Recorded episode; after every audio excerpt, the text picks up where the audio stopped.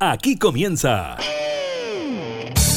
La Cámara en la Radio, edición Teletrabajo. Una revisión de la agenda legislativa de las diputadas y diputados, con la conducción de la periodista Gabriela Núñez. Información, música y actualidad en La Cámara en la Radio, edición Teletrabajo, por Radio Cámara de Diputadas y Diputados de Chile.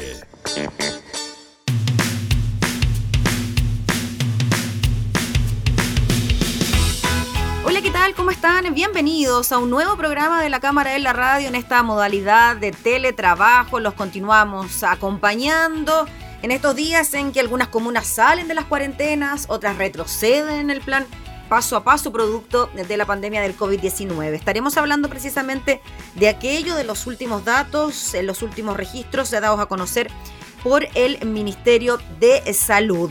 También le estaremos comentando sobre el rechazo a la ley que eliminaba inhabilidades de autoridades y esto claramente abre un nuevo escenario en los partidos políticos y también se abre la posibilidad de que renuncien algunos alcaldes para ocupar otros cargos. Estaremos con eso y también con la activación, bien importante esto, del sexto y séptimo pago del seguro de cesantía y la ley de protección del empleo apareció esta información publicada ya en el diario oficial, así que le estaremos comentando sobre los alcances de esta medida. Iniciamos entonces la cámara de la radio en teletrabajo.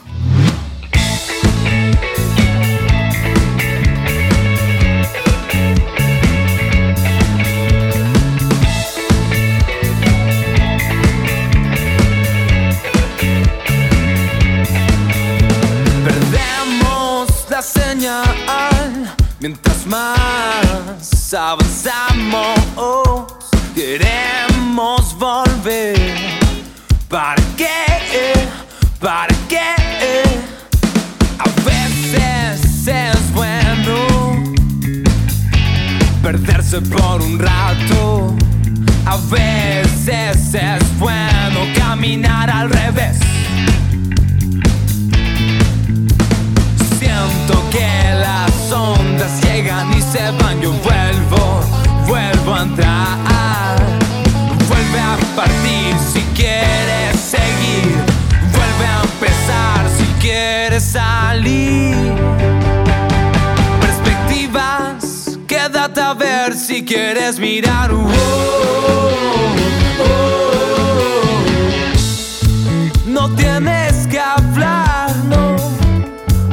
puedes quedarte acá. No tienes que hablar, no.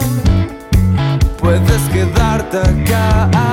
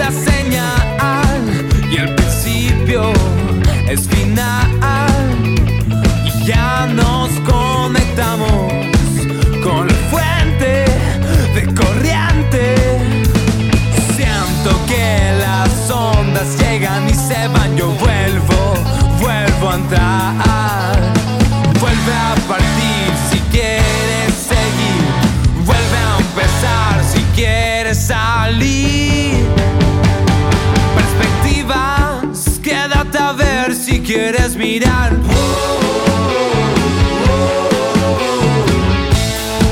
No tienes que hablar, no. Puedes quedarte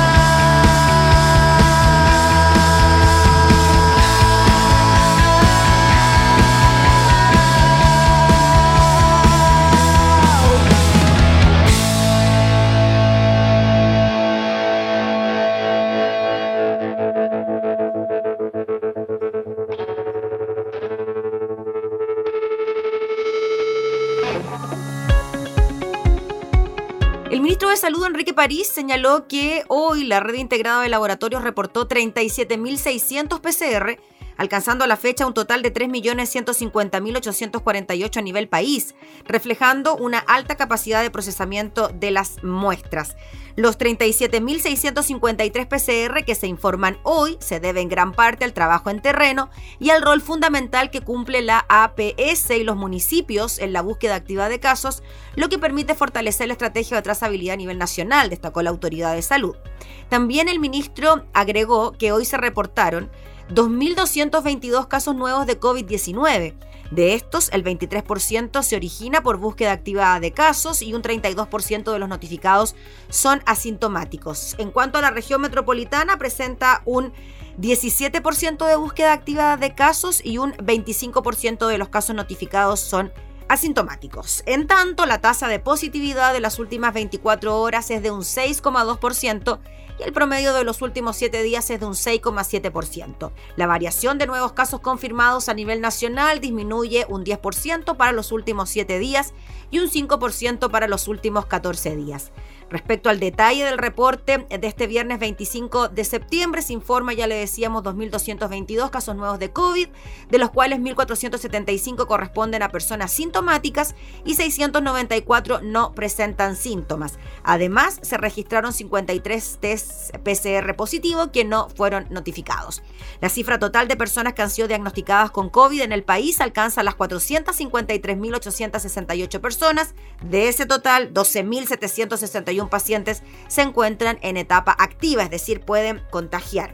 En cuanto a los decesos, de acuerdo a la información entregada por el DEIS, en las últimas 24 horas se registraron 58 fallecidos por causas asociadas al COVID-19 y el total de fallecidos en el país asciende a 12.527 personas.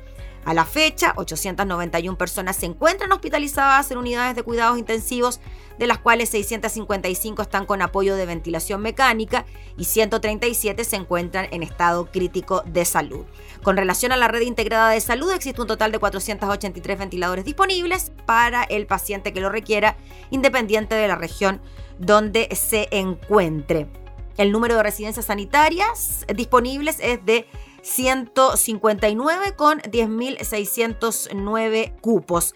Por otra parte, se informa que el reporte COVID-19 se realizará presencialmente desde el Palacio de la Moneda en transmisión por cadena nacional los días lunes, jueves y sábado, mientras que el resto de los días se mantendrá la publicación de forma digital.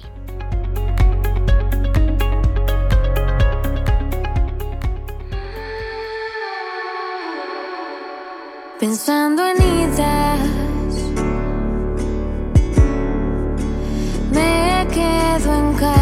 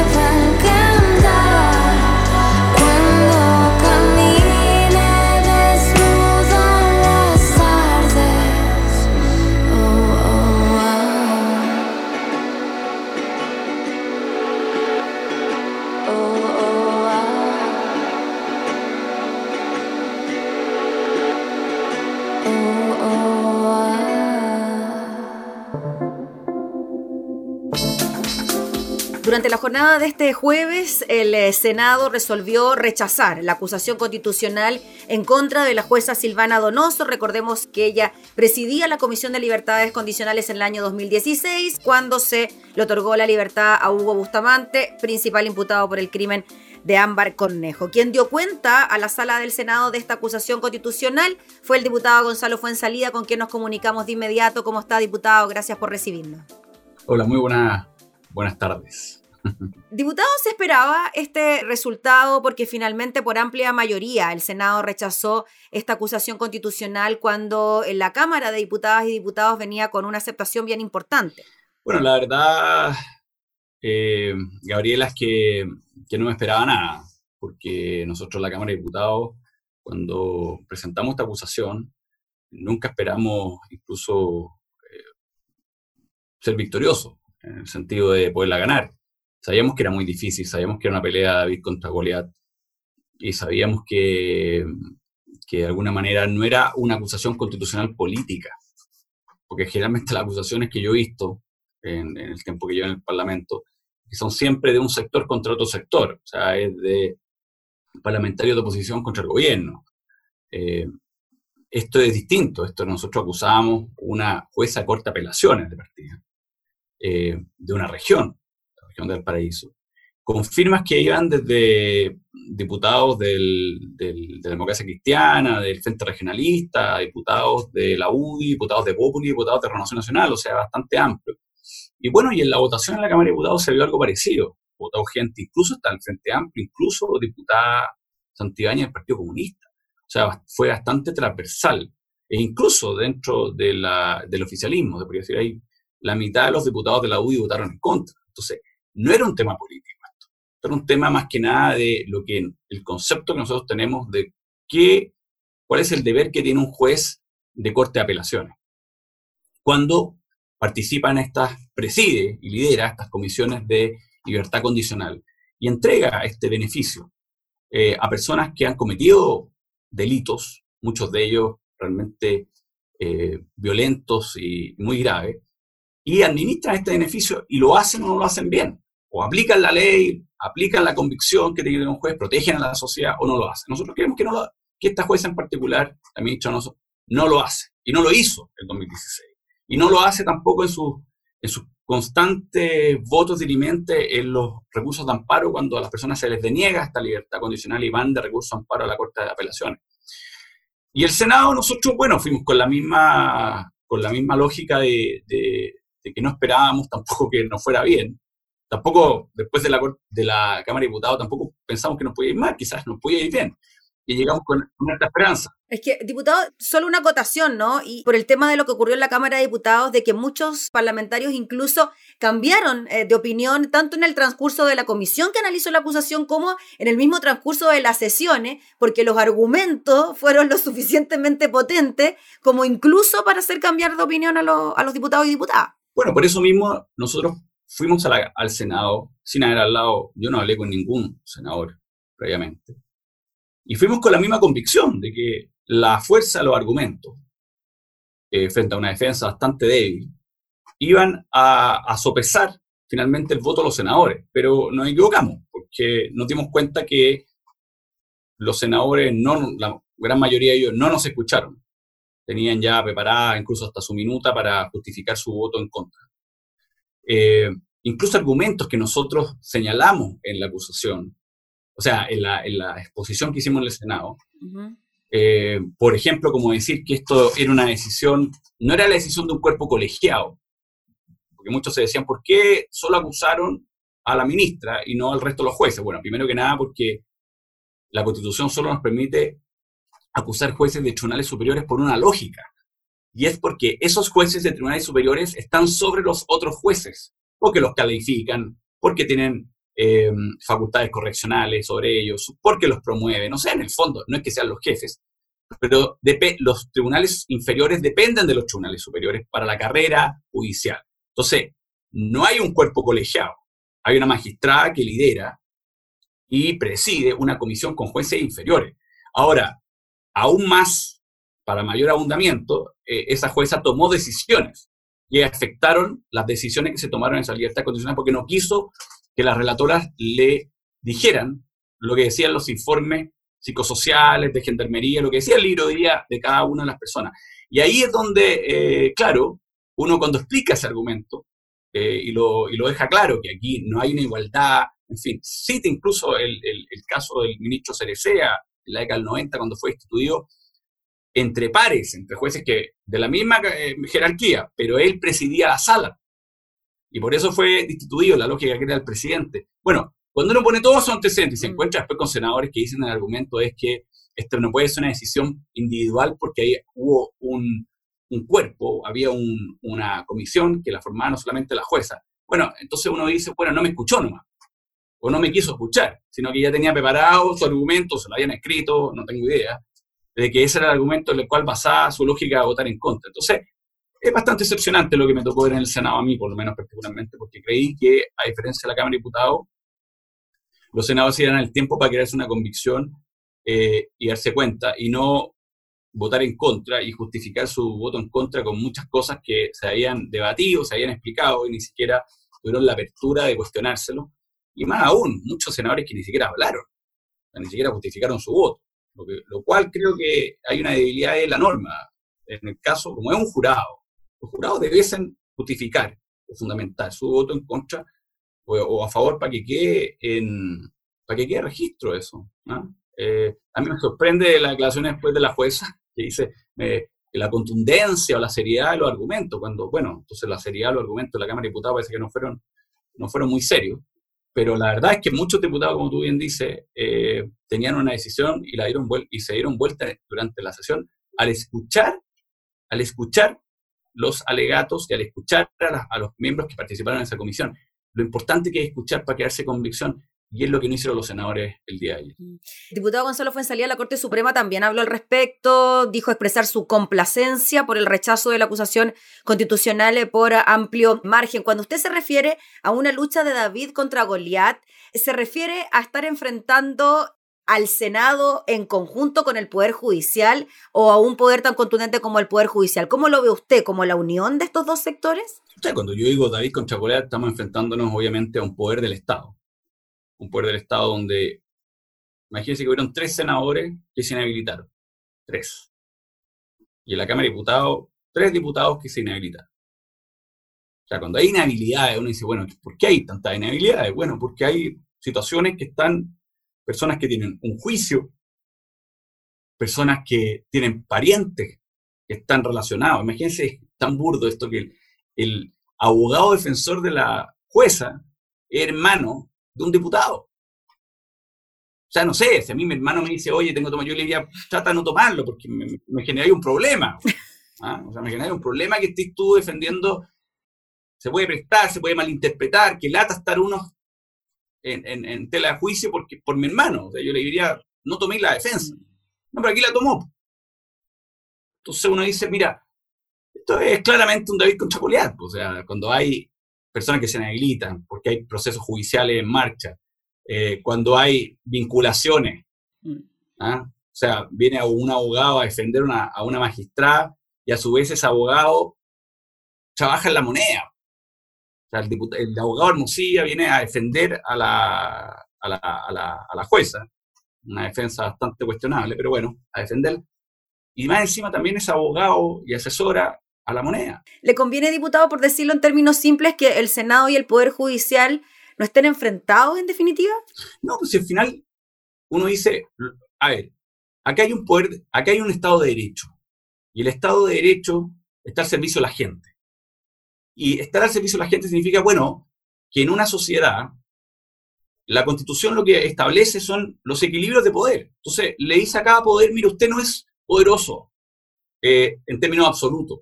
Usted no tiene el poder absoluto. Usted no es dueño del poder y es incuestionable ese poder. Porque ahí no sería un Estado democrático ni un Estado de derecho, sino estaríamos frente a un, sistema absolutista, poder absoluto, como era antes, con los reyes. Entonces, cuando dicen, bueno, ¿Quién fiscaliza a, los parlamentarios? Bueno, de partida las personas, porque lo eligen cada cuatro, ocho años, se pueden ir para la casa, pueden perder, pueden ganar, también pueden ser desaforados, pueden ser eh, enjuiciados, incluso pueden terminar, como pasó hace muy poco con el, con el eh, diputado Gutiérrez en el Tribunal, Constitucional. ¿ah? Bueno, ¿quién controla los actos de gobierno? Bueno, los controlamos nosotros, los parlamentarios. Estaríamos al acusar constitucionalmente, al eh, interpelar a un ministro, estaríamos interviniendo en otro poder del Estado. ¿Eso sería un argumento válido? No es válido, porque nosotros tenemos una orden de control, también está la Contraloría. En fin. Bueno, ¿quién, ¿quién controla a los jueces? Bueno, se controlan entre ellos mismos. O sea, la Corte Suprema tiene una labor correccional, el presidente tiene una facultad. Pero el 2016 nadie hizo nada. Mm. Porque ni la presidenta chilena en ese minuto le pidió a la, a la Corte que viera este tema de las libertades condicionales. Ni la Corte Suprema hizo ninguna labor correccional para ver, oye, ¿por qué esta comisión dejó el 90% de la gente en libertad, a diferencia de las demás comisiones en Chile, que en ese minuto la máxima había sido Santiago en un treinta y tantos. Bueno, como nadie hizo nada, y después tenemos el efecto de esas libertades dadas a diestra y siniestra, que es el caso de Ámbar Cornejo. Bueno, nosotros tenemos esta herramienta y hay un deber moral de ocuparla, y por eso acusamos.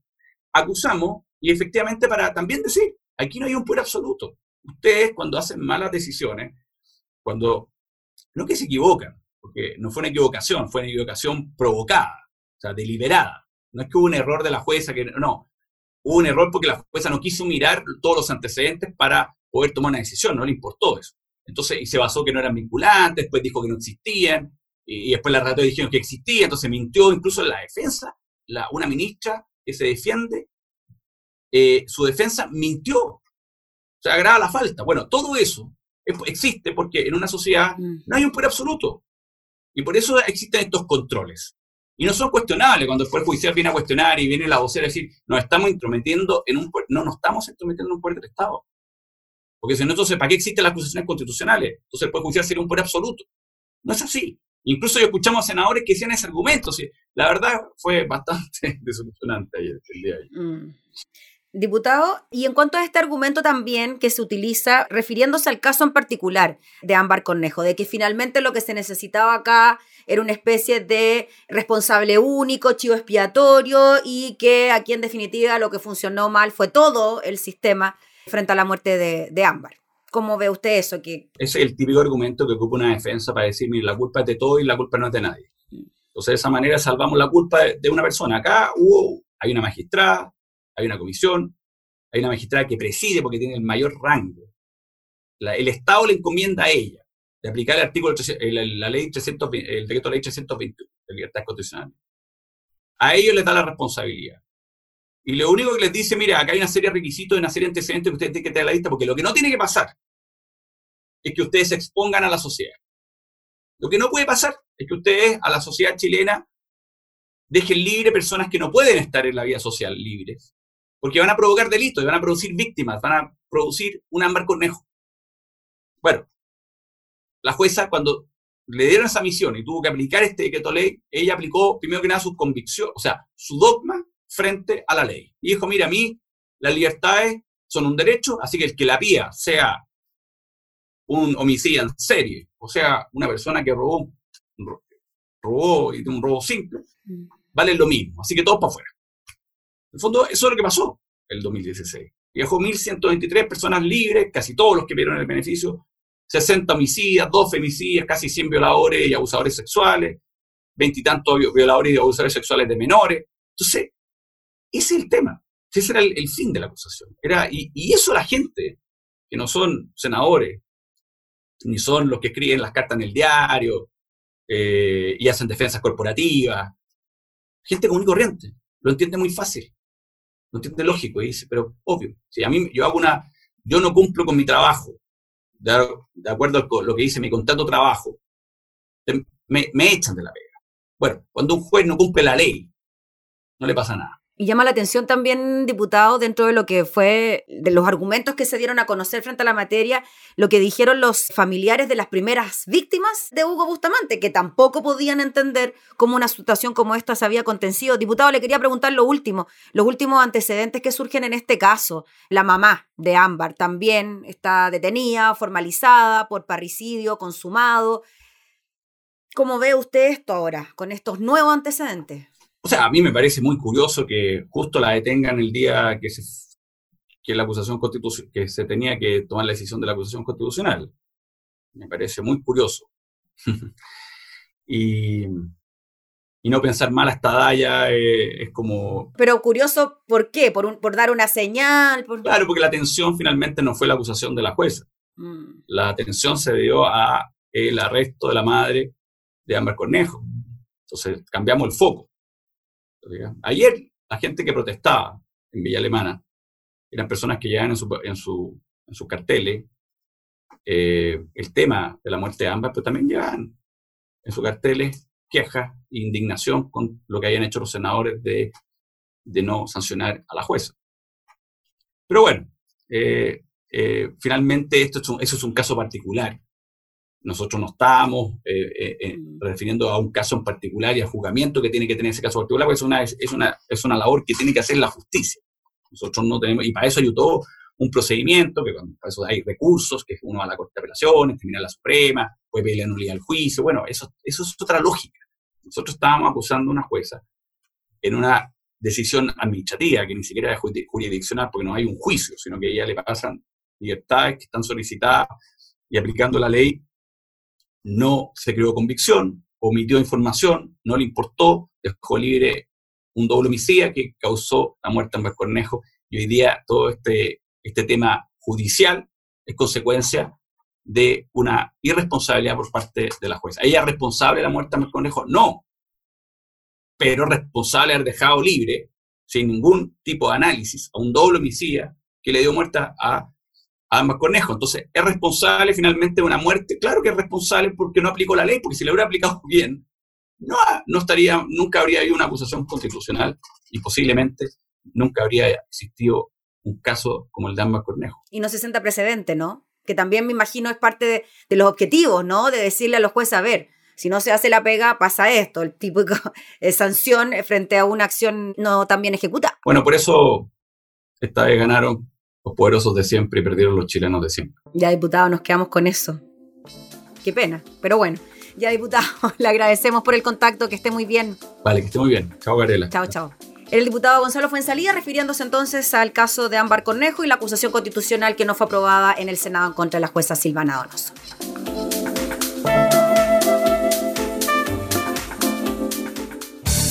Estás escuchando La Cámara en la Radio, edición Teletrabajo. Con la conducción de la periodista Gabriela Núñez.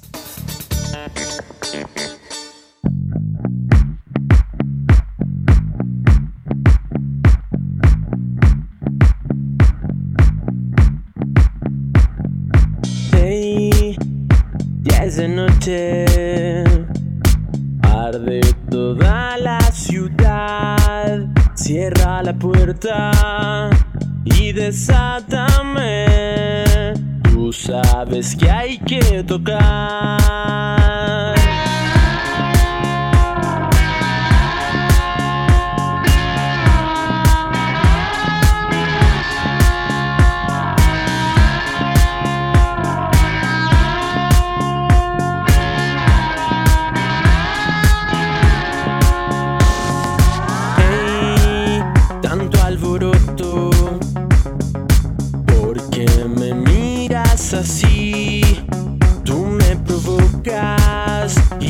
No puedo más. ¿Dónde vamos a llegar? Fueron mil años esperando por ti. Tiembla la tierra, ya quiero salir. Estoy atrapado,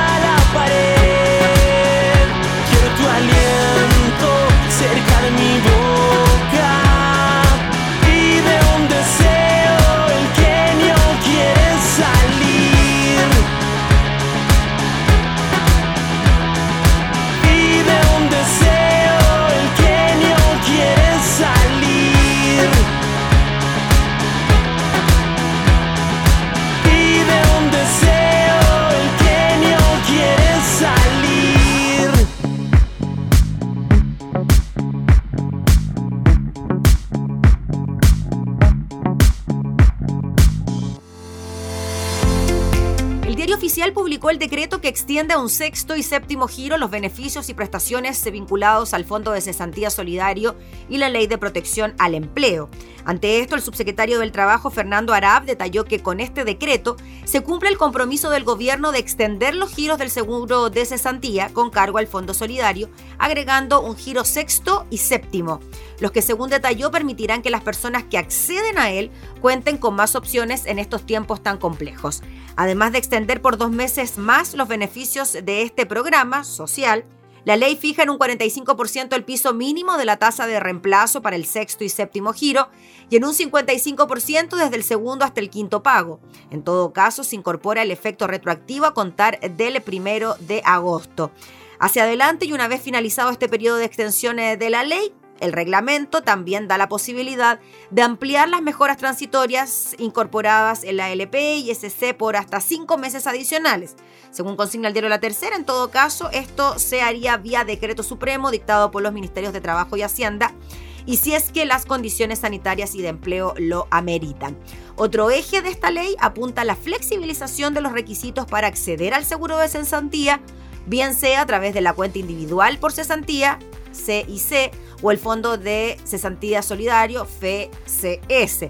Para ambos casos, lo que se hace es que se igualan los requisitos para los eh, regímenes CIC y FCS para todos los contratos, pudiendo entonces acceder al beneficio con tres cotizaciones continuas anteriores al término del contrato o término del contrato y siempre y cuando las últimas dos cotizaciones continuas sean con el mismo empleador.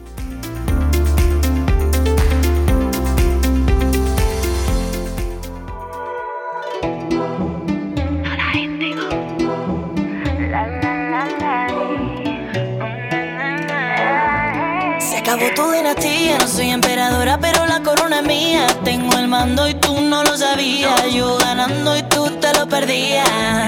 Ahora viene rogando, tengo bendiciones, por eso le estoy redando. El perdón que tú estás esperando, no es cura ni santo.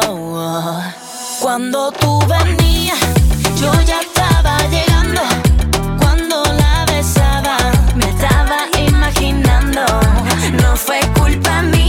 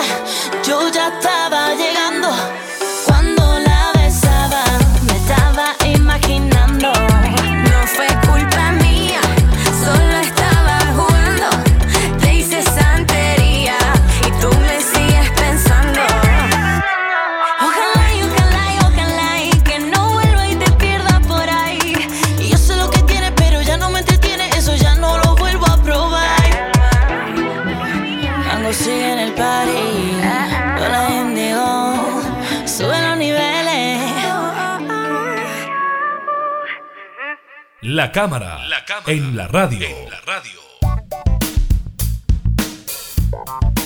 Durante esta semana, el Senado rechazó el proyecto que elimina las inhabilidades para que autoridades puedan postular a otros cargos y esto echó por tierra la intención, por ejemplo, de Chile Vamos, según consigna el portal de EMOL, de contar con un abanico más amplio de candidatos para los procesos electorales del próximo año. La ley que finalmente no verá la luz tras lograr 25 de los 26 votos que necesitaba para la aprobación del informe de la comisión mixta, el cual ya no deberá ser revisado por la Cámara. Ante esto, los secretarios generales de Chile Vamos habían decidido esperar la tramitación del proyecto para retomar las negociaciones electorales que deberán cumplir su primera prueba la próxima semana cuando venza el plazo para inscribir primarias ante el servicio electoral. El proyecto cobró fuerza luego de que se promulgara la ley que limita la reelección de autoridades, la cual deberá aplicarse a parlamentarios, alcaldes, concejales y cores. En ese escenario, la eliminación de inhabilidades habría la posibilidad de que alcaldes, concejales, cores y parlamentarios pudiesen postular a otros cargos. La idea, según explicaban ayer en el oficialismo, era regresar a las negociaciones inmediatamente después de que se terminara de tramitar el proyecto cuyo destino se cerró este jueves, aunque aseguraban que lo que sucediera con la iniciativa no significaba que la posibilidad de levantar inhabilidades está asociado al tema de posibles primarias, explicó el secretario general de la UDI, Felipe Salaverry.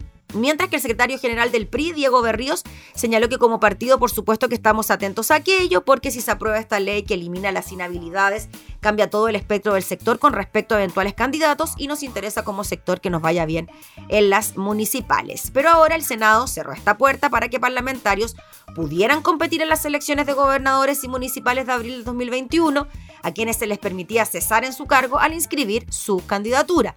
Asimismo, los alcaldes, cores y concejales, también futuros gobernadores, podían postular también a las parlamentarias de noviembre del 2021 sin tener que renunciar un año antes para competir.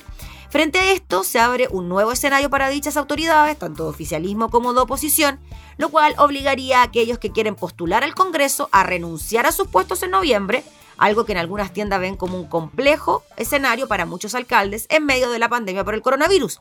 Hay que recordar que con la aprobación del límite a la reelección, 97 alcaldes se verán impedidos de repostular a sus cargos y 50 parlamentarios también se verán afectados.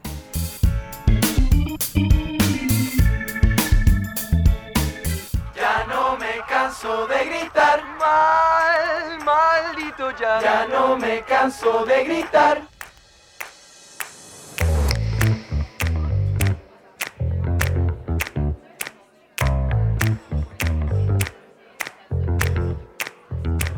Voy caminando en estación central. Mi cámara y unos chinos también. Continuo el tiempo nunca va a parar. Me pierdo y luego siento la noción. Las horas pasan en la capital. Y nada, nada parece cambiar.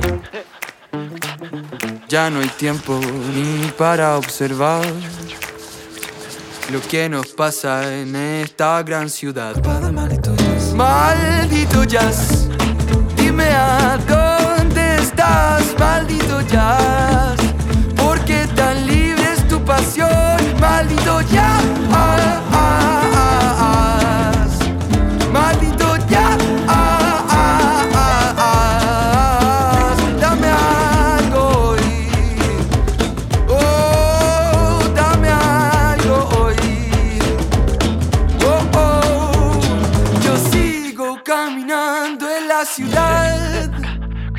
Sembrando mentiras en su palpitar.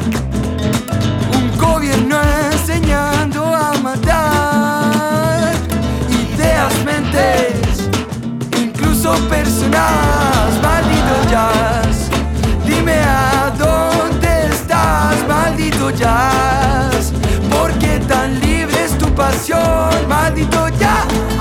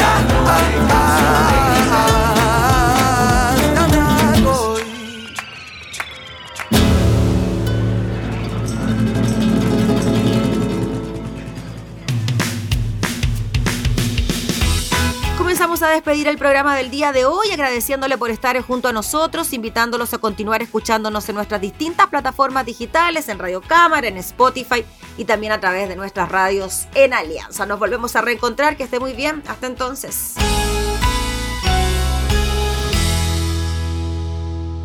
Hemos presentado La Cámara en la Radio, edición Teletrabajo.